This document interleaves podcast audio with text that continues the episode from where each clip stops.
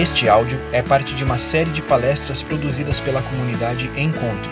Somos uma comunidade cristã contemporânea que se importa com as pessoas e oportuniza relacionamentos significativos com Jesus e com os outros, com relevância na sociedade.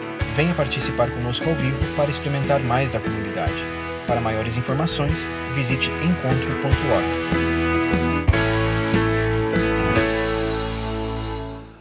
Boa noite. É bom tê-los aqui é, na continuidade da nossa, da nossa reflexão é, a respeito dessa pegada de como a gente pode ser ou se tornar um vencedor em 2020. Eu queria antes de. Só esquecemos uma coisa aqui. Eu queria antes de, de entrar no tema eh, lembrar e fazer um pequeno comercial. Eh, nós temos na nossa comunidade, espalhados aí na Grande Florianópolis, mais ou menos 20 pequenos grupos de estudo, eh, que se reúnem conforme o ritmo do grupo, conforme o tempo das pessoas. E os nossos pequenos grupos têm liberdade de escolher sobre o que, que eles querem estudar, sobre o que eles querem refletir, mas nós estamos oficialmente fazendo duas sugestões para os nossos grupos nesse ano.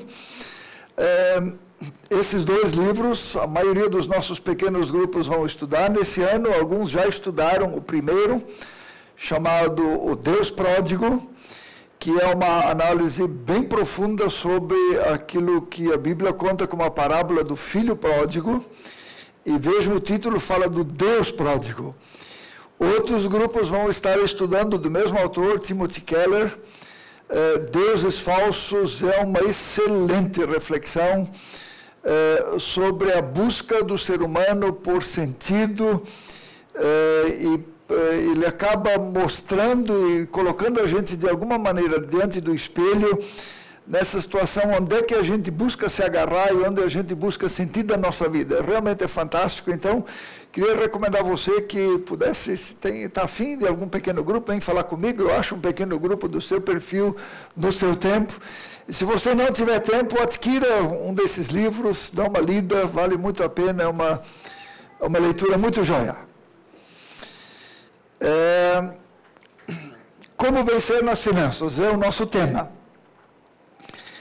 E não dá para deixar de iniciar esse tema falando desse homem, Kobe Bryant, que há uma semana atrás morreu num acidente de helicóptero nos Estados Unidos. Um amigo meu me disse, por isso que eu não compro helicóptero. É, a questão é a seguinte, Kobe Bryant era um sujeito de sucesso, e era uma pessoa que tinha dinheiro, muito dinheiro. A pergunta é: ele era um vencedor?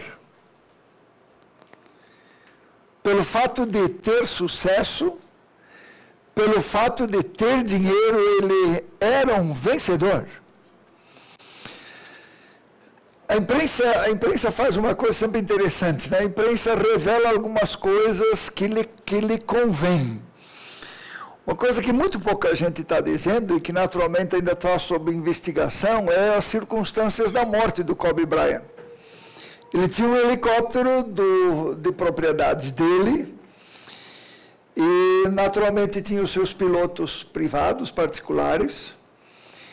E funciona assim que se, por exemplo, você contrata uma empresa de táxi aéreo, uma empresa de helicóptero, e essa empresa tem os pilotos, eles sabem das condições nas quais o avião, o helicóptero pode ou não levantar voo. A gente sabe de que as condições meteorológicas não eram boas e em condições normais o helicóptero não deveria ter levantado voo, porque a neblina estava baixa. Mas presume-se, ainda está sob investigação, presume-se que o Kobe Bryant deve ter bancado a situação e deve, deve ter dito para os seus pilotos: vai dar. E não deu. Queridos, quando a gente se torna na vida uma pessoa de sucesso, muitas vezes atrelado a dinheiro, isso gera na gente uma sensação de segurança. Eu diria de falsa segurança. Onde a gente acha que a gente pode extrapolar limites. Onde a gente acha que a gente pode, se não tudo, a gente pode mais do que normalmente poderia. E esse é o negócio que levou Kobe Bryant à morte. Há dois mil anos, Jesus disse uma vez uma palavra que nesse contexto faz a gente pensar. A verdadeira vida de uma pessoa não depende do que ela tem, ainda que sejam muitas. A verdadeira vida o sentido da vida, a vida em profundidade, não depende daquilo que a pessoa tem, ainda que sejam muitas.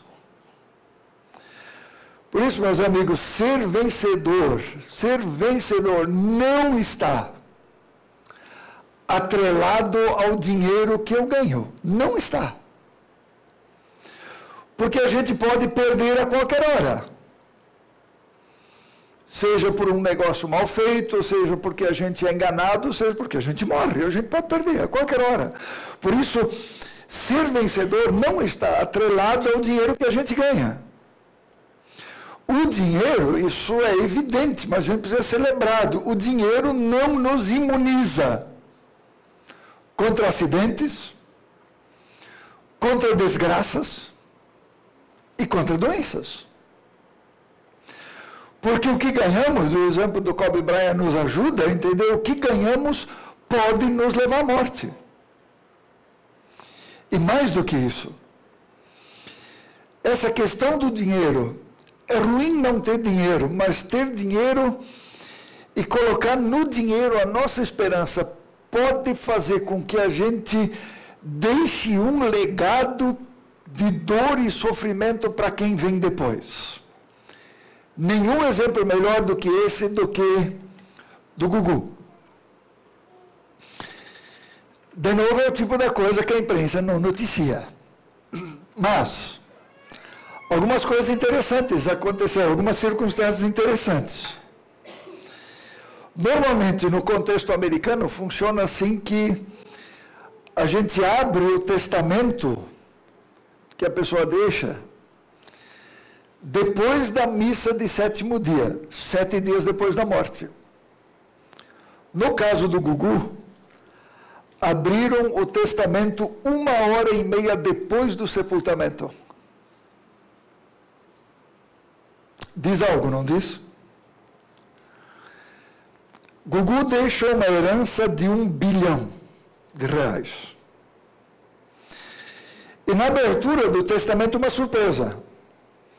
A mãe dos três filhos dele não recebeu nada no testamento. Nada. Gugu não deixou nada para ela no testamento. Ela assinou, sem reclamar, mas se armou para a guerra. A família, mãe, os outros parentes, usam o, segundo, o seguinte argumento para que a mulher do Gugu não leve nada. Eles não eram casados, segundo a família. Apenas bons amigos que decidiram ter filhos em conjunto.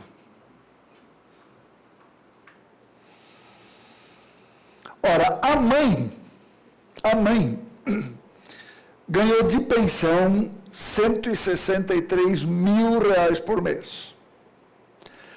A esposa, por conta da guerra que ela iniciou na justiça, numa primeira decisão, o juiz decidiu que ela deveria ganhar 100 mil por mês. Segundo as notícias, ela aceitou sem reclamar. Eu aceitaria também, sem reclamar. Queridos, percebem? Essa coisa do dinheiro, além de ser uma coisa boa, o dinheiro é uma coisa que nos ajuda a comprar o que a gente precisa. O dinheiro, o dinheiro é uma coisa boa. Mas ele parece que traz em si um poder que gera na gente um sentimento de falsa segurança e pode deixar um legado de dor e sofrimento para quem vem depois. Numa das comunidades que eu trabalhei, conheci uma pessoa que acabou tornando-se meu amigo.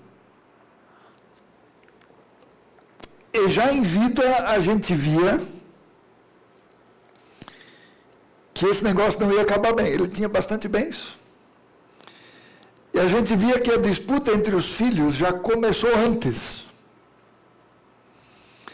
Um dia, com a liberdade que eu tinha para ele, eu disse, amigo, cara, vai se armar uma guerra se você morrer. Que tal você tentar encaminhar e resolver essa situação bem antes?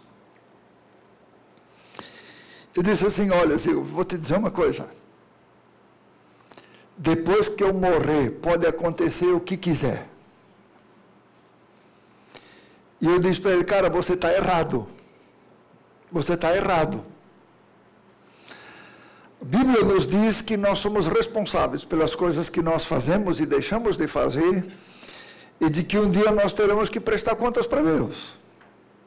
Por isso a gente arma uma situação, ou ajuda a armar uma situação que vai deixar um legado de dor e sofrimento depois, a gente um dia vai ter que prestar contas disso diante de Deus.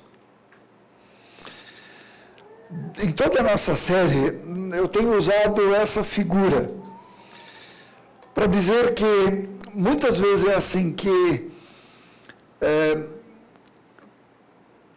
também na área do dinheiro, que o sucesso e o dinheiro muitas vezes para fora aparentam que a gente está numa situação de tranquilidade, está numa situação boa, Quer dizer, elas mascaram, na verdade, às vezes uma situação interior parecida com esse armário.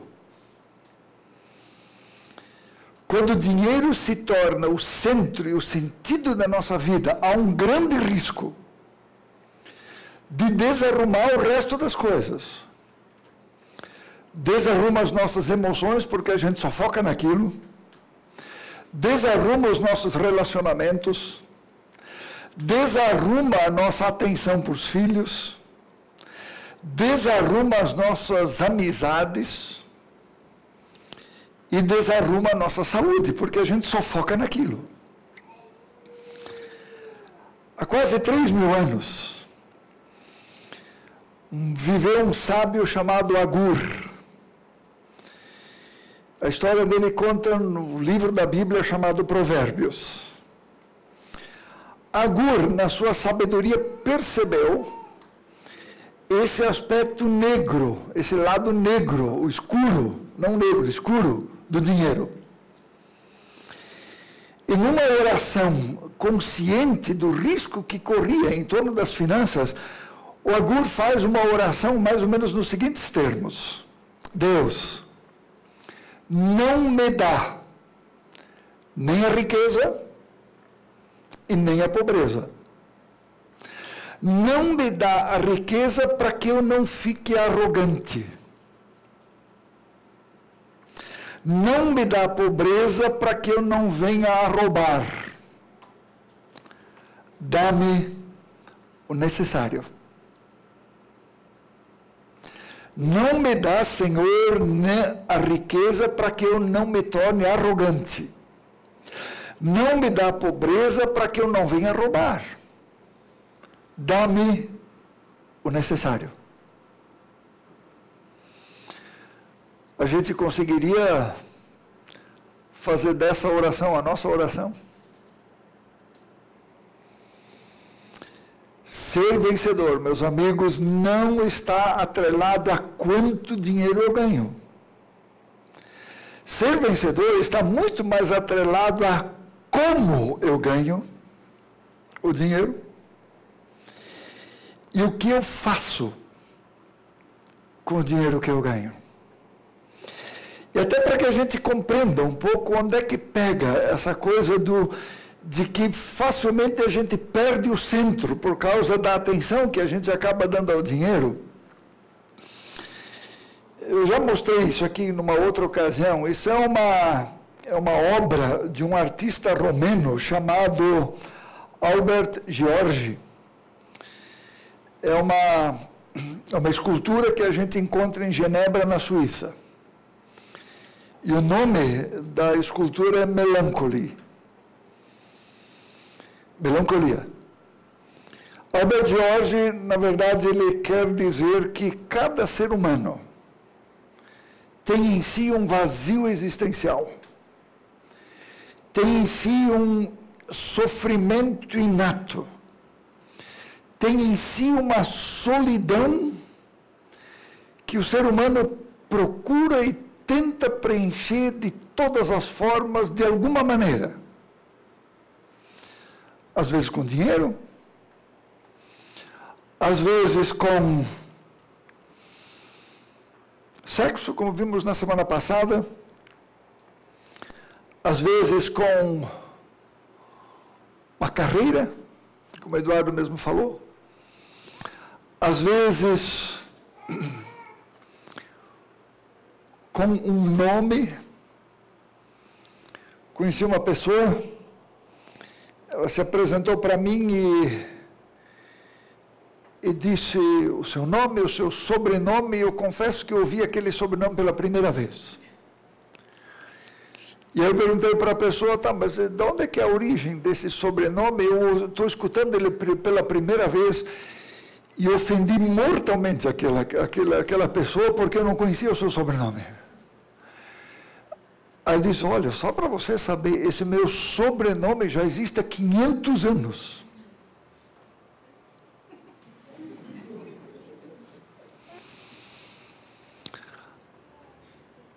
A Leonir e eu vai nascer agora, no dia 11, a nossa quarta neta. O meu irmão também só tem netas. E ele disse para mim: acabou o nome. Eu disse, e daí? Percebe? Percebe? O vazio do ser humano faz com que o ser humano, em algum lugar, procure preencher. Procure preencher. Às vezes é justamente essa coisa de sempre ter que ostentar alguma coisa para os outros verem. E podem ser N coisas diferentes na vida de cada um. C.S. Lewis, o autor das Crônicas de Nárnia, de uma porção de outros livros muito interessantes. Olha o que o C.S. Lewis uh, nos diz. Ele diz: tudo que chamamos de história humana, dinheiro, pobreza, ambição, guerra, prostituição, classes, impérios, escravidão, é a longa e terrível história do ser humano, tentando descobrir algo além de Deus que o faça feliz.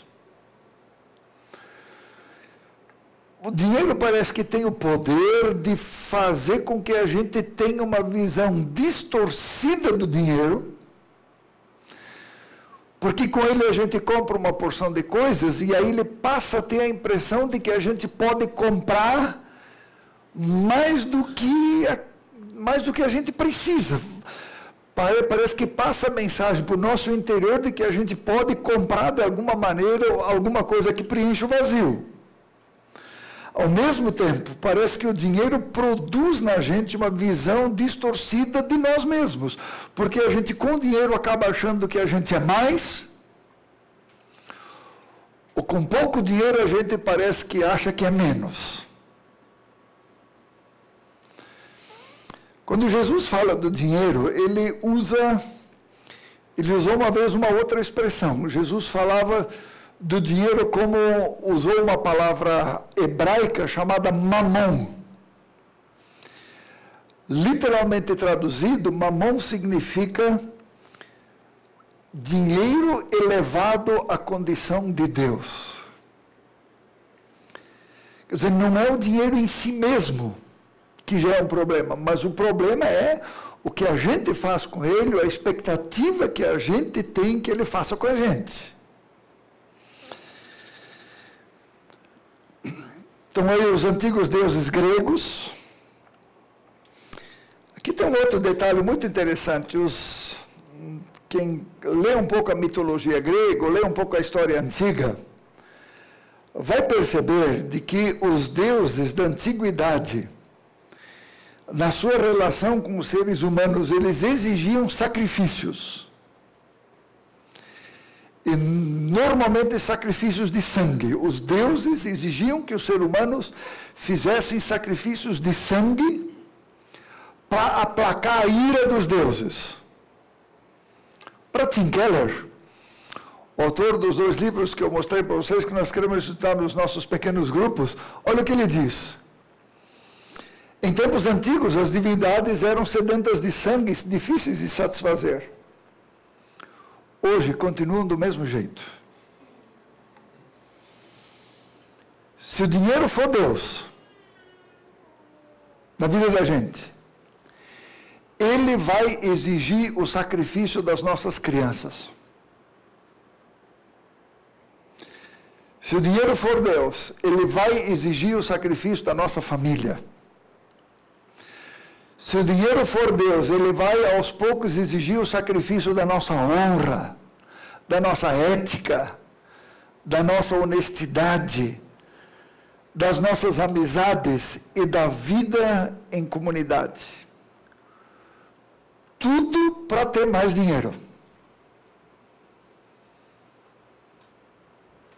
Eu vou repetir.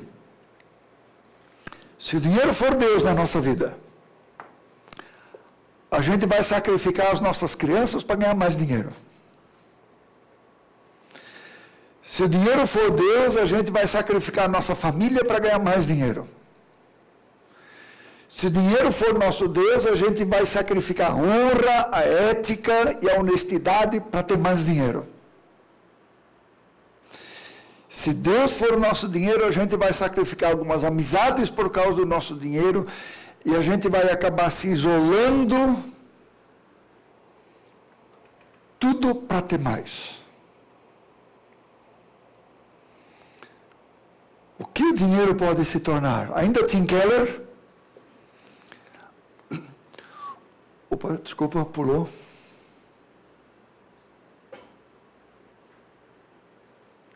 Ainda Tim Keller. O dinheiro pode se tornar um Deus poderoso que altera a vida, molda a cultura e quebra os corações dos seus adoradores nossa relação com Ele se aproxima da adoração e da, e da obediência.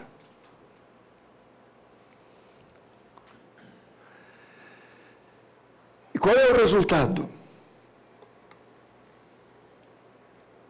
Quando um jovem da nossa geração está diante da escolha do mercado de trabalho,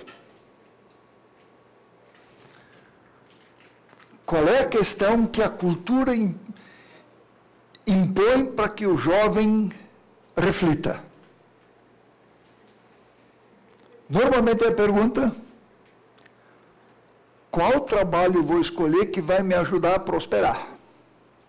Essa é a pergunta que a cultura influencia o nosso jovem a fazer. Quem ainda são jovens que perguntam qual trabalho eu vou escolher para ajudar esse mundo a ser um mundo melhor.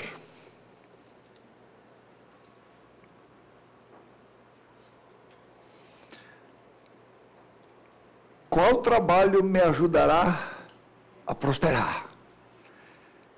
Essa é a pressão da cultura. E onde estão os jovens que decidem, não, qual é o trabalho que eu vou escolher que vai me ajudar a fazer desse mundo um mundo melhor, para ajudar as pessoas a ter uma vida melhor, do qual naturalmente eu também vou usufruir.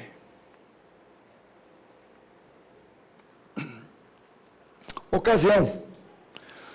Jesus contou uma história. E a história é a seguinte.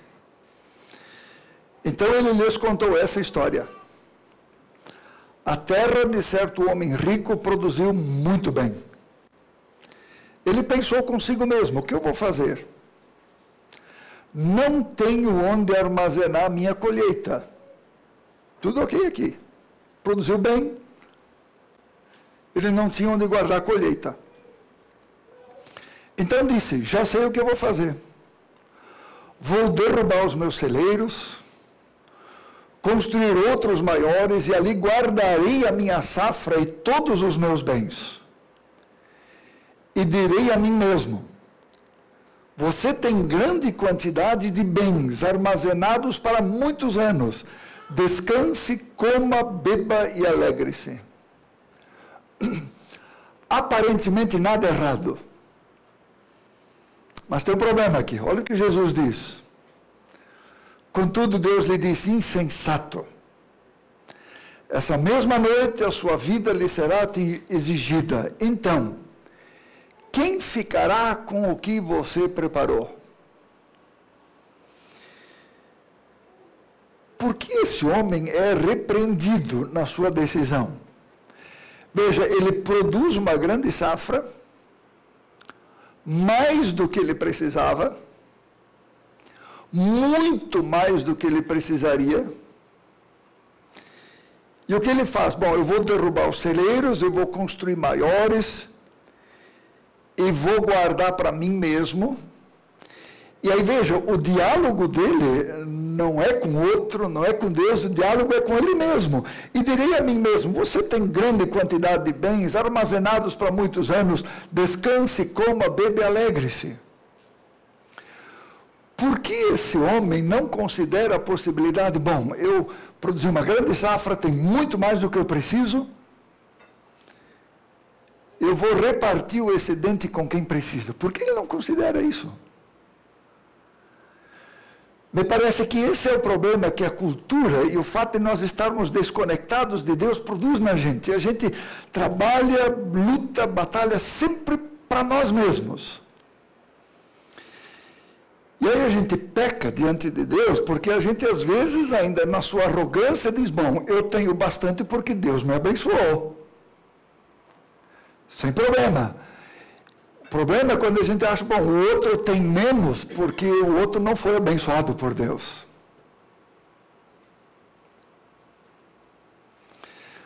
O que Jesus condena nesse homem não é o fato de que ele ganha dinheiro. O problema é que ele tem uma vida centrada apenas em si mesmo e não percebe que aquilo que Deus lhe dá, que é excedente, ele poderia abençoar outros e fazer bem para outras pessoas e poderia tornar esse mundo um mundo melhor.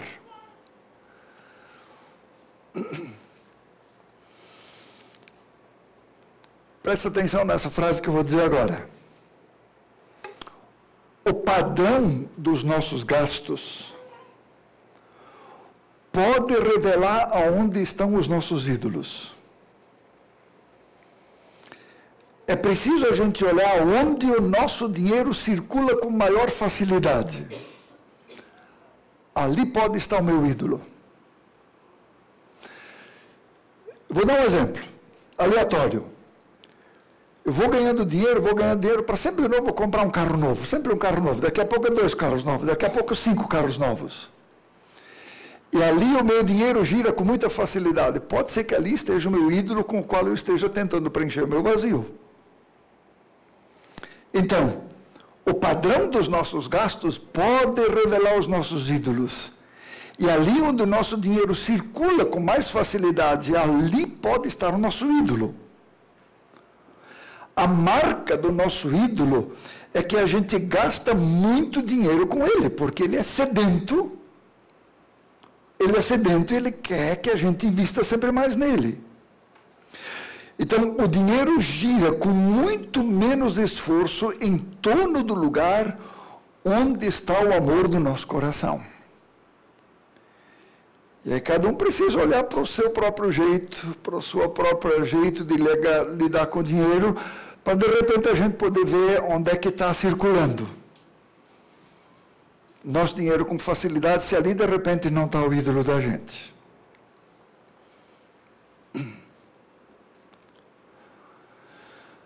O que a gente leva para casa? Como eu posso ser um vencedor? Queridos, a gente precisa começar resolvendo esse problema. Porque aqui está todo problema humano. A pergunta é, de novo, com que nós preenchemos esse buraco que está aí no peito, no coração de cada um de nós? Com que, que nós preenchemos? Se a gente estiver tentando preencher esse vazio com dinheiro, o resultado será dor e sofrimento. Porque a canção que nós cantamos, ela dizia de forma bem clara: é só um encontro com Cristo que de fato preenche o vazio do coração. Não há outro jeito. Ah, mas eu faço caridade. Queridos, é muito bom a gente fazer caridade porque ajuda pessoas. Mas, se a nossa caridade for feita com um vazio no nosso interior, ela sempre vai ser uma esmola e ela sempre vai ser uma caridade do tipo desencargo de consciência. Caridade só é significativa e só é verdadeira quando ela parte de um coração preenchido com o amor de Deus. Alguém me contava que frequentou uma igreja evangélica.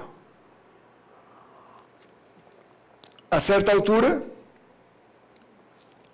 no final do culto, não se preocupe, não vou fazer isso depois, não é, o pastor diz que chamou a turma e disse: Quem quer uma bênção de mil, vem para frente. Veio dois. A gente não sabe se veio dois, era combinado com o pastor, né? mas veio dois. Aí o pastor diz: Quem quer uma bênção de 500? Aí vem uns quatro. Aí quando o pastor diz: Quem quer uma bênção de 100? Ah, foram os dez. Mas quando finalmente o pastor diz quem quer uma bênção de 50, e vem todo mundo. Porque quem queria ficar sem bênção? Queridos, isso é resultado de coração vazio. Porque não dá para negociar com Deus. O que é que eu e você não temos que não tenhamos recebido dele? Tudo veio dele. Por isso, quando Deus preenche, Deus preenche o vazio, a nossa situação sempre muda dessa realidade para aquela. Porque veja, atrás de uma mão fechada, tem um coração fechado. Atrás de uma mão aberta, tem um coração aberto. E se Deus e a graça de Deus foram as coisas que a gente mais ama no mundo, que preenche o nosso vazio, a gente, quando vai trabalhando para ganhar grana, a gente não vai ganhar apenas como aquele homem da colheita para si mesmo. Mas a gente vai ganhar tendo em vista a obra de Deus nesse mundo, tendo em vista a caridade que ajuda de fato pessoas que necessitam, e a gente vai ter em vista os pobres que precisam do apoio e da ajuda da gente, não apenas com migalhas, mas com alguma coisa que de fato faz diferença. Meus queridos, você quer ser um vencedor na área das finanças? não depende do que a gente ganha. Tudo começa quando a gente deixa Jesus preencher o vazio. E aí a gente vai viver com o coração aberto e com a mão aberta. Perceba, numa mão fechada não sai nada, mas também não entra nada. Numa mão aberta sai e entra. Porque é isso que Deus quer para a gente. Uma mão fechada revela um coração fechado. Uma mão aberta revela um coração aberto. Reflita sobre isso. E tome as suas decisões. Vamos falar com Deus. Muito obrigado, Senhor, pela forma sóbria, não apelativa, nem ameaçadora com a qual o Senhor lida e nos ensina sobre a questão das finanças. Obrigado, Senhor, porque podemos saber que tudo que nós temos vem do Senhor, que abençoa o nosso trabalho. Ajuda-nos, Deus, a chegar a esse reconhecimento de que tudo que a gente é, tudo que a gente tem, vem do Senhor. Que o Senhor dê para nós e em relação ao qual o Senhor nos fez administradores, mordomos, para administrar as boas coisas que o Senhor nos dá e para abençoar a vida de outras pessoas. O que nós mais pedimos, Deus preenche nosso vazio. E o restante naturalmente virá automaticamente. É isso que pedimos, Senhor, é isso que nós reconhecemos que precisamos. Amém.